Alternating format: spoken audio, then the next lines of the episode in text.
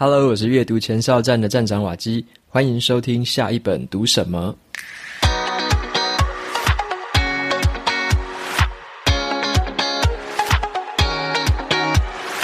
今天我要跟大家分享的这本书，它的书名叫做《极度韧性》。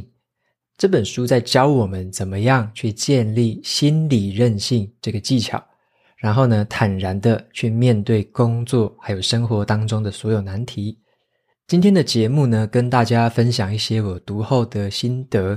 我会把它和不完美这件事情连接起来。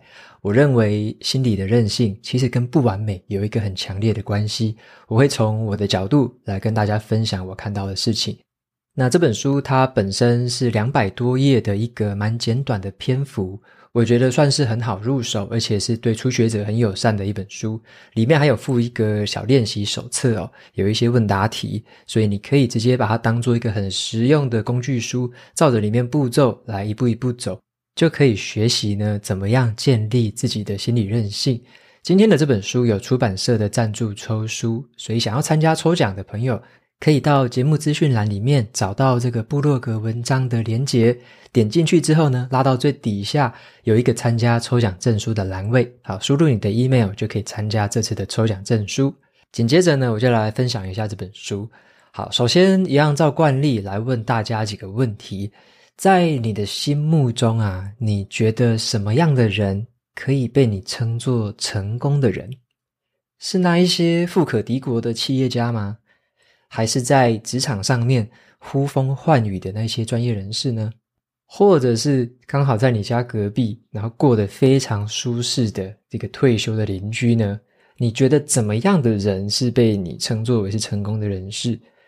好，那我们每个人其实都会遭遇这个挫折跟挑战，就连这些成功的人士都不例外。可是为什么有一些人就会被我们称作草莓族？或者你说他很玻璃心，然后不堪一击，但是有些人在你的眼中，他又可以这样克服万难，突破重重的挑战，脱颖而出呢？好，这些成功的人士，其实他们背后都有一些共同的特质，也就是他们的心理韧性是非常的强的。那这本书的这个作者呢，他本身是一个生产力专家，也是一个时间管理的一个策略顾问，他的名字叫做戴蒙·扎哈里斯。好，他曾经在部落格上面写过很多相关领域的一些文章，所以我也曾经在网络上面读过他的部落格文章，也发现说他讨论的那些领域刚好都是我感兴趣的。所以呢，在这本他的新书里面，我就找来看看什么叫做心理韧性。好，心理韧性它的英文叫做 mental toughness，mental toughness。这种心理韧性指的就是说，一个人在面对逆境的时候所展现出来的那一个很坚强跟很有毅力的一个表现。那在这本书里面，作者就跟我们介绍了心理韧性的这个定义，以及这个心理韧性的好处。他也告诉我们说，该怎么样打造心理韧性。依照作者在这本书里面的定义呢，这个心理韧性啊。就是说，当我们面对压力的时候，或者说面对这种很大的挑战的时候，我们是会感到很崩溃、很泄气呢，还是说我们会感到坚持不懈？那心理韧性也来自于这个情绪，就是你面对任何的情绪，像是你可能有愤怒啊、很失望啊、很沮丧的时候，你是怎么去面对、怎么去处理的？又或者当你意志消沉的时候，你是怎么样去做的？你是怎么样采取下一步行动？如果你遇到困难的时候，你会选择勇往直前呢，还是你会选择束手就擒？好，如果你是一个拥有心理韧性的人，当你遇到了挫折的时候，你就不会轻易的被击倒，反而是你懂得就是先冷静下来，重新的整装待发，而且有可能越挫越勇。这就是拥有心理韧性的人，他可能会发挥出来的一个表现。那很值得注意的一点是，在这本书里面，我觉得他给我一个观念是说，心理韧性它并不是一个与生俱来的特质。好，这个东西并不是什么天生的啦，它其实是后天被打造出来的，后天被我们的环境，被我们在这个人际交往之间，或者说在我们面对的这些事情，后天所面对到的这些情况，打造出来的一个心理状态。所以这本书里面。他告诉我们这个状态之后，他会帮我们透过很多的练习题，就是一些一问一答的方式，去引导我们去回答这些问题，试着去找出自己的心理韧性的一些盲点，或者说你的弱点在哪里，然后呢，试着去建立起更强韧的这个心理韧性。那我认为啊，这个心理韧性的强度，它真的是一个人他可不可以成功的一个关键。它的重要性其实比专业技能还来得更高。比人际关系也来得更高，这个心理韧性，它会比很多你外在所看到的这种优势，都还要来得更重要。所以我觉得心理韧性是一个非常值得我们去关注的一个课题。接着呢，我就和大家来分享一下我读完这本书之后的一些启发。好，一般我们在听到心理韧性这四个字的时候啊，就会觉得说好像。一个人可能遭遇到困难的时候，可以很快速的恢复到原本的状态。我们可能会觉得是这样，照字面上听起来，这个词就好像给我们一种很坚强啊、很抗压、很能够吃苦的一个形象。那这个时候呢，作者他有引入了另外一个词来做一个对照，叫做心理的复原力。好，心理复原力来做一个比较。那这让我会看到另外一个不同层面的一个切入点，也就是说，这个心理韧性跟心理复原力听起来有点像，可是呢，它在这个根本上是有一定的差异的，它两个是不一样的东西。首先，我先来讲一下心理复原力。我们会想说，诶，心理复原力很强的人，就是可以很快的恢复状态嘛，很快的复原原本的情绪，好，不会受这个意外啊，不会受这个困难所干扰。那拥有心理复原力的人呢，他们在心里面会期待着说：“诶，事情最好是一帆风顺，事情最好是顺利。”可是啊，在他们面对到这种意外状况的时候，诶，没有关系，他受到这个干扰，受到打击了。他虽然说跌落了下去，可是他又很快速的可以重新振作起来。他有快速重振旗鼓的这个能力，所以这个就是拥有心理复原力的人。他可能会想说，就是，诶，平常希望事情是顺利的，但是我遇到了打击，我可以快速的恢复。好，这个是心理复原力。可是另外一个方面呢，拥有心理韧性的人，他们不太一样哦。拥有心理韧性的人，他们在这个内心的潜意识是知道说，挫折跟意外是在所难免的，你一定会碰到。他们本来就没有期望说一切顺利，他们本质上就很清楚说，这些任何的意外状况都是在所难免的，你避不掉。所以他们平常在心态上是怎么做呢？他们就已经做好了这个遭遇到挫折的准备了。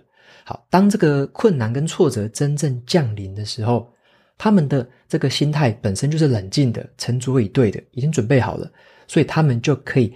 更冷静的去看待这些困难跟挫折，甚至把他们转换成新的机会。所以这个就是有心理韧性的人会这么做。所以比较起来呢，如果你拥有一个很良好的心理复原力的话，你有可能是心不甘情不愿的去接受到这种突发状况。可是呢，你会诶，好，那我接受到了，我就快点应变，快点反应，马上的回复。所以他们是。有点心不甘情不愿，可是他们可以很快速的回复。好，这个是心理复原力很强的人。可是拥有心理韧性的人是怎么样？他们保持一种随时都是这种随遇而安的这种胸襟。他们知道说困难啊跟挫折是难以避免的。他们知道随时都要从中去寻找新的机会。所以我在阅读这本书的过程啊，我就得到了这样的一个启发，就是说。好像普通人会期望说自己会活在一个比较理想、比较完美的一个世界里面。我们会希望说，当自己不小心啊，或者说意外的遇到了困难或挫折的时候，好，遇到就遇到了，然后希望自己可以快速的回复，快速的去克服它。好，这个是比较普通人的一个想法，会觉得，诶，我是一个理想或美好的一个世界。可是拥有这个心理韧性的人，他会打从心底就知道说。这是一个不完美的世界。好，世界上各式各样的东西都是不完美的，包含自己也是一样。所以这些人呢，他们早就已经做好心理准备了。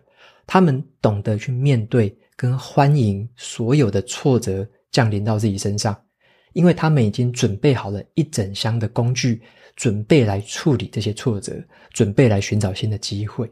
所以这是我在读这本书的时候得到的一个启发，就是说，嗯，就是普通的我们就想要说快点快点复原，这个就是诶，希望平常不会有什么状况，但是遇到状况，我希望快点复原。可是心理韧性反而是更深层面的事情，他知道的是。平常就会有一堆状况是一定会发生的，只是什么时候发生而已。好，所以我平常就准备好很多的工具跟武器，等到这些状况发生的时候，马上派上用场。好，那当然复原的快是其中的一个好处，但是它可以寻找到更多的好机会，那是更不一样的角度的思考。所以接下来我就跟大家分享一下说，我看到刚刚我讲到的那两句话，就是说，一个是期待着完美的一个世界。另外一个是打从心底就知道这是一个不完美的世界，所以我接下来就跟大家分享三个我认为什么叫不完美，然后不完美跟这本书里面有做什么样的连结。好，第一个我要分享的就是接受自己的不完美。好，接受自己的不完美，因为啊，在这本书里面作者有说了一句话，他说，其实心理韧性呢，最大的敌人是什么？其实是自我批判。好，自我批判。作者他认为说，我们在内心常常啊，就是这个自我批判，他就是一个老谋深算的一个敌人。好，他这个自我批判呢，他知道说自己只要随便讲一讲，随便念一念，就可以吸引你的注意力了。所以自我批判很常会无意之间就跑出来，他就会自己批判自己，然后让你的心里面产生怀疑呀，开始责备自己。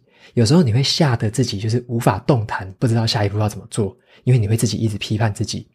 像是有时候自我批判会对我们自己做出很严厉的指控，例如说：“诶，你怎么这么糟糕？你永远不会成功的。”或者是说，自我批判的人也会这样讲说：“你真的是每一件事情都做不好。”诶，或者是你怎么每一次都说错话？所以你会提我刚刚讲的那几个问题，就是真的是很严厉的一个指责，对不对？好像我们只要差那么一点点，我们距离这个完美只要差那么一点点。就好像十恶不赦的样子，就好像是一个大烂人，然后就要被自己这样批判。我们以为自己要表现得很完美才可以，然后就任何一点点的落差，就好像是一个失败的人。所以说，我们对自己好像有时候会过度的严厉了。可是我们可以想想看，我们如果是对于别人，你对于你的朋友，对于你的亲人，诶，你不一定会这样子去数落他们，你也不一定会这样子去指责他们哦。所以呢，书里面就有提到一个很有效的一个解决方法，就是你把自己当成是自己的朋友。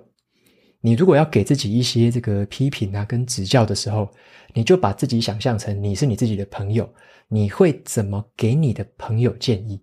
好，例如说，你可以把刚刚那几个问题就改成这样子去跟自己说。你可以说：“诶，这个这一次的这个失误啊，只是一个无心的失误。好，你不是故意的。”你下一次会知道怎么改善的，或者是你可以对自己这么说：你这一次只是不小心说错而已，下一次呢，你在排练的时候再记得更熟就好了嘛。OK，所以你对于朋友会是比较宽容一点的，对不对？因为你知道说你的朋友啊，或你的亲人，他们也不是一个完美的人啊，他们本身也不完美，那你就不会这样子去苛责人家嘛。所以你没有必要就极尽全力的去批评人。那你对于别人有这么高的宽容度，那你对自己呢？其实也应该要有类似这样的宽容度。你也要能够接受自己本身就不是一个完美的人。好，当我们接受了这件事情的时候，你会知道我们本身就不完美，有很多地方可以改善改进。本来就是这样子的，这是一个像是一个预设值，好，出厂状态就是这样的。我们从来没有什么叫做完美的那一天。我们没有达成完美的那一天，所以如果你用那个标准一直在限制自己，一直在责备自己的话，会永远是走在这个自我批判的道路上。好，你就没办法养成所谓的心理韧性。好，所以说心理韧性的人会知道说，其实不完美才是一个正常的状态，本来就是不完美的人。那真正有趣的是什么？是我们在生活的过程中去享受那一种每天都比昨天更加进步的这个过程。好，我们从不完美再更好了一点点，从更好一点点再更好更好了一点点。OK，我们很难达成完美，或者说你根本不可能达成完美，但是你可以确保的是你比昨天都更进步一些。好，这个是心理韧性的其中一个这个重点，就是要接受自己的不完美。那再来的话，跟大家分享我的第二个感想是，你要接受自己能力的不完美。好，能力也有不完美，也不只是自己啊，就是自己跟别人在能力上面都会有不完美的。你可以想象一个状态，就是说，像你跟客户啊要做一个产品简报的时候，你可能用尽了自己的力气，好，你就用了自己的简报技巧啊，然后跟客户说我有多会分析啊，用尽了你的分析技巧，然后呢，把你的表达跟沟通技巧全部都用上了，结果你发现再怎么样，这个客户都不买单啊，他都没有被你说服，这个时候你可能会感觉到很挫折，你就可能会怀疑自己说，是不是我的专业能力很糟糕啊？那可能你除了这样想之外，你还会去怪罪客户说：“诶，这个客户是不是他的专业能力也很糟糕啊？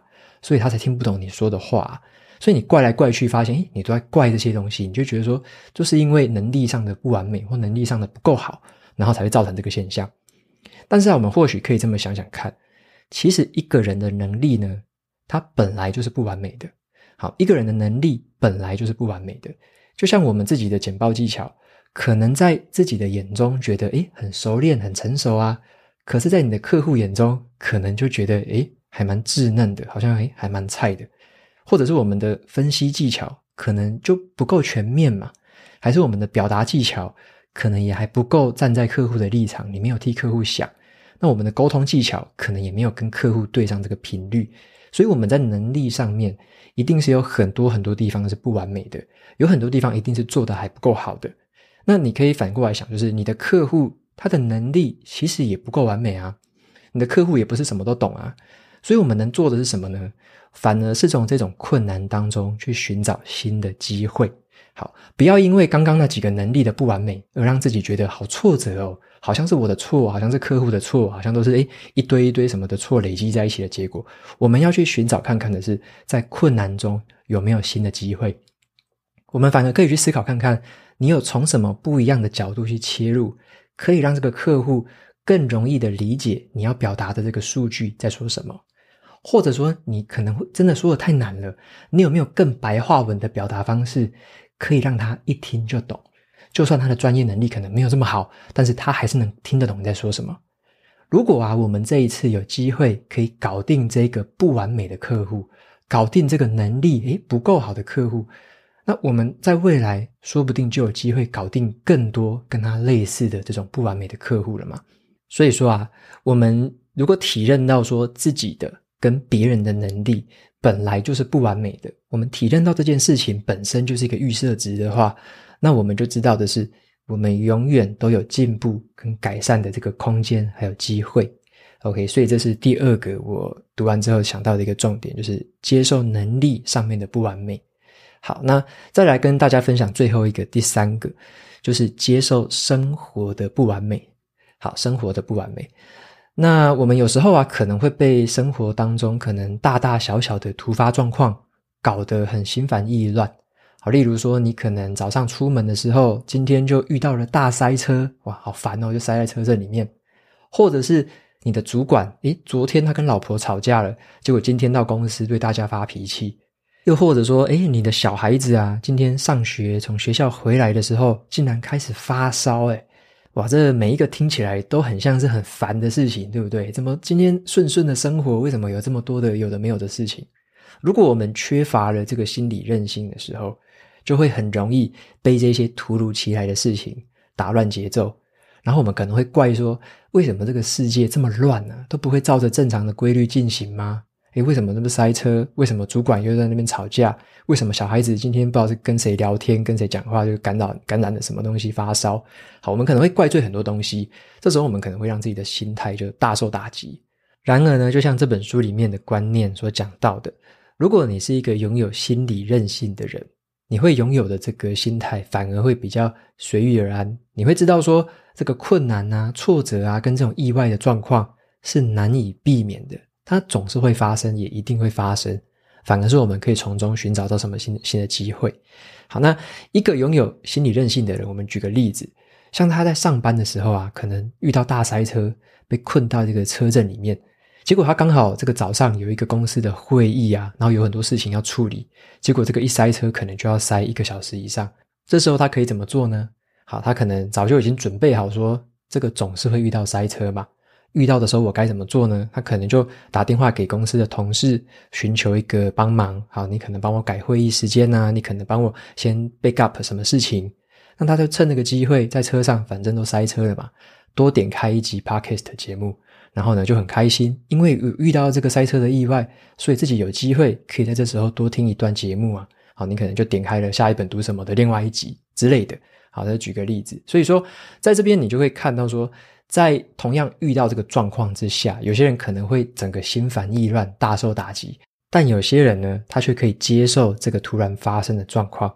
他接受了这个困难，接受这个挑战，然后去寻找新的机会，去享受新的不一样的东西。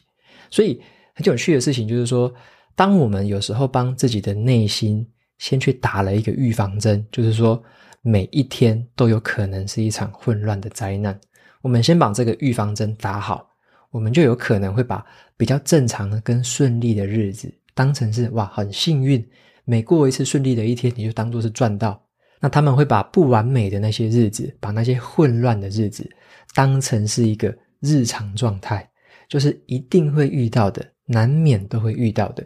他们随时都做好了准备，等着这种日子到来。诶，直到这个日子到来的时候，他会想说：诶，那终于到来了，我有一些新的机会，或有一些新的方法，在这时候可以再去尝试看看，有什么新的改善啊，新的调整，我就这时候去尝试。好，那他们就会看到的是背后的这个机会。好，那很多人看到的是本来是表面上的挫折跟困难，那就困在那边了。但是拥有心理韧性的人，他会知道说这个是一定会发生的状况。那我从后面可以再看到哪一些不同的潜藏在背后的机会。所以生活的不完美，其实它才是常态。那唯一能改变的是什么？是我们面对生活的心态。好，所以以上三个呢，就是我在这本书里面所看到的三个整理起来的感想。好，简单来说就是接受自己的不完美，然后呢，也接受能力的不完美，也接受生活的不完美。好，那我这边只是列举了三个，其实你可以把这个延伸到很多地方。你也可以接受朋友的不完美，你也可以接受家人的不完美，你可以接受计划的不完美。有太多事情它本身就是不完美的。其实世界上你会发现，没有什么是完美的事情，也没有什么是理想的事情。很多计划，很多东西都会跟原本可能你想好的、原本你想象中的，都会跟它不太一样。那那个才是正常的。所以我们要接受的是，很多不完美或很多混乱的状态，其实它才是正常的。那我们有这样的一个心态之后，你其实常常在心里面给自己的心理建设跟心理准备。都是为了面对那一些困难跟挑战，就先做好准备了。当那些事情发生的时候，你不会感到太措手不及，你才能有一个心理准备，知道该怎么样面对。你的工具箱有什么，你才可以快点拿出来用。OK，所以今天的这本书的简单一个总结就是：是学会怎么样跟这些不完美去共同相处。那我就觉得说，这个极度任性。它整体读起来啦，是一个篇幅还蛮刚好的一本书，大概两百多页而已，非常简短。那里面我觉得都是一个很简单又很实用的步骤。在这本书的中间呢、它还附了一个小小的手册，它把它叫做这个练习手册。好，里面就有十八个问题，就跟我们一问一答，去引导我们说怎么样写出自己现在面对的困难跟挑战。或者说你遇到的突发状况是什么？然后呢，用回答的方式去回答你自己的解决方案跟你的对策。所以我觉得这本书还蛮适合说，你如果第一次听过这个概念，或者说你还没有看过相关的心理学知识什么的，你想要学习一些可以直接用在生活上的一些方法，那这本书就很适合你想要动手做、你想要实际去应用的这样的读者。好，那另外啊，我在读这本书的时候，其实我看这本书是比较偏方法，比较偏工具。在读的时候，我一直想到一个故事，应该说会想到一本自传啊，是我在大概两年多前读过的吧。那一个自传是美国的这个海豹突击队的一个退役军人，叫做 David Goggins。好，他有写过一个自传，叫做 Can't Hurt Me。中文的白话文就是说不能伤害我啊。好，不能伤害我。那那一本书里面，他在讲的是他从一个肥宅鲁蛇，然后变成一个超级马拉松的运动员，一个非常励志的故事。好，这本书在外国非常红，然后它的英文有声书版，我听了整整三遍，那是我唯一一本会听三遍的一本书，非常的推荐。那这本自传，我觉得它就是这个心理韧性的最佳代名词。所以我在读这本书的时候，就一直想到那个自传，就那一个书真的是在讲心理韧性。我觉得是整个把它转换成一个真人版的故事，就是那一本书。那那一本书《Can't Hurt Me》也是一个我最喜欢的励志书籍之一。只是啊，这本书好像都没有繁体中文版的样子。所以我之前本来想跟大家分享这本书，然后想说看能不能等到它繁体中文版有推出，但是好像等了那么久都还没有等到。所以如果还等不到的话，那我就找时间再跟大家分享一下这本我最喜欢的自传。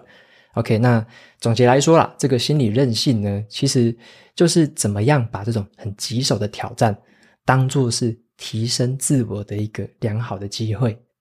我们可以去接受自己的不完美，好，接受能力的不完美。接受生活的不完美，所以心理韧性就是一个学会怎么跟不完美相处的一个过程。我们可以去接受昨天不完美的那一些事情，打造今天更美好的自己，然后迎接明天仍然是不完美的人生。好，这就是一个生活的乐趣，就是这样，在这个混乱的世界里，在这个不完美的世界里，在这个每一天可能都是很糟糕、很狗屁倒灶的这个世界里。去寻找每一个值得我们努力的机会。OK，那就推荐这本书给对这个主题有兴趣的朋友们参考看看喽。好，那最后的话呢，一样来念一下 Apple Podcast 上面的五星评论。今天有三位听众，好，第一位听众叫做阿豪妈，他想要请问的是，呃，你好，关于卡片笔记盒方法的这个数位笔记工具是哪一个软体呢？想要更了解操作的步骤。好，感谢这位听众的留言。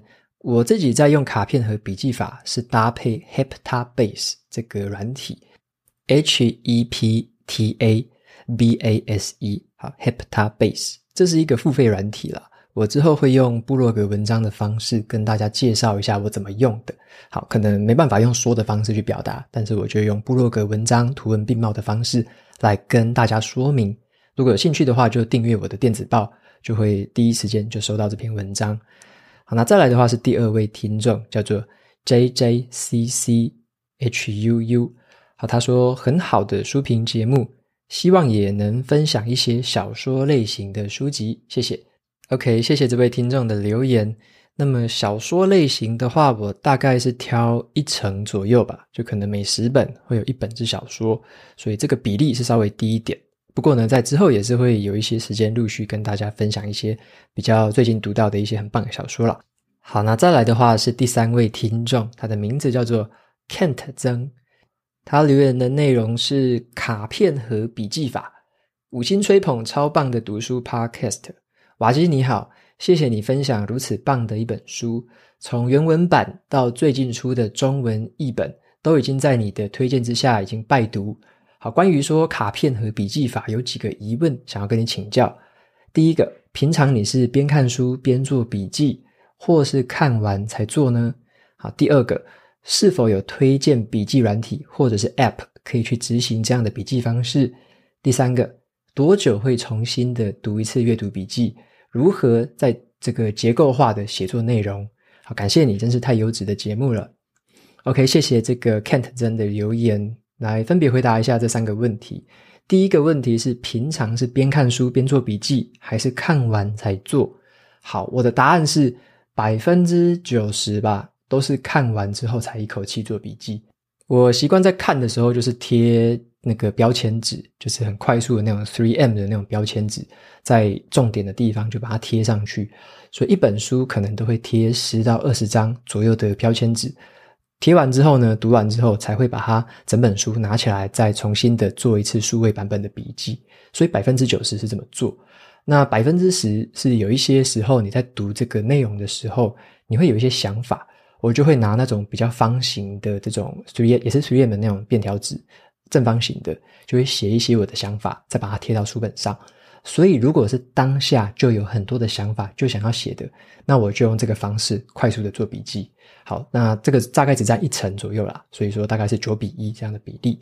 再来第二个问题是，是否有推荐这个卡片和笔记法的软体或是 App，可以去搭配这个卡片笔记的方式？那么刚刚已经有回答到这个问题哦，就是用 Heptabase 这个软体。好，之后的话会用部落格文章啦，就是推荐大家可以订阅电子报。那订电子报的话，就可以收到最新的文章通知。我用文章的方式应该是比较好跟大家回答这个问题的。再来第三个问题是，多久会去重新读一次阅读笔记？怎么样在结构化写作的内容？好，那我自己的话，因为我写完笔记，就以前是存在 Notion 嘛，那现在就会把它陆续存在 Heptabase，所以会去回顾它的时候，一般就是读到相关领域的书籍，或者是我有看到相关领域的主题，想要对这件事情再写下一些评论，再写下一些看法的时候，我就会去翻相关领域的这个旧的笔记出来来看，所以就是会跟现在。在写的，现在有兴趣的是什么？然后刚好相关的才会拿来看。所以呢，我自己去回顾这个阅读笔记的方式，都比较是目标导向了。就是我有什么目标，我有什么样要连接的想法，有什么想要延伸探讨的，跟以前有写过的有相关的，我才会把它拿出来看。或者是拿出来重写这样子，好，所以说大概是这样的一个方法。那怎么样在结构化成一个写作的内容呢？其实就是刚刚的那个步骤。如果我对于某个这个主题有兴趣、有想法，想要把它再重新编排成一篇文章的时候，我只要回去找相关的写过的这些读书笔记或阅读的一些这个评论啊跟想法，我就可以把它拿回来，再组合成一个新的内容了。好，那当然你会再加一些新的看法、新的元素下去，但是呢，就是在这个时间点才会去把这些元素找出来，再经过一个排列组合之后，这个排列组合其实就是卡片和笔记法的这种排列组合的方式。因为每一个小的笔记，你就把它当成是一个卡片，你只是把这个卡片它们的顺序彼此的调换。这个调换的这个原则，就是把它写成一篇这个顺序是读者可以读得懂的这个顺序的文章就可以了。好，所以说就是一定要有以前的素材啦，再拿回来重复的利用。那在这利用的过程中，你就把它当成是在排列卡片，或者有点像你玩过乐高的话，就很像是把旧的积木拿回来打散了之后，再重新排列成一个新的积木。类，呃，它的观念就很类似这样子。好，那所以说，以上今天的这个听听众留言就到这边告一个段落。那节目也到这边进到了尾声。如果你喜欢今天的内容，欢迎订阅下一本读什么，然后在 Apple Podcast 上面留下五星评论，推荐给其他的听众。你也可以用行动支持我，一次性的或是每个月的赞助九十九元，帮助这个频道持续运作。如果你对这个频道有任何的想法或想要问我的问题，都可以在节目资讯栏的传送门连接找到留言给我的方式。好，我每周呢也会在阅读前哨站的部落格分享读书心得，喜欢文字版本的朋友记得去订阅我免费的电子报。好的，下一本读什么？我们下次见喽，拜拜。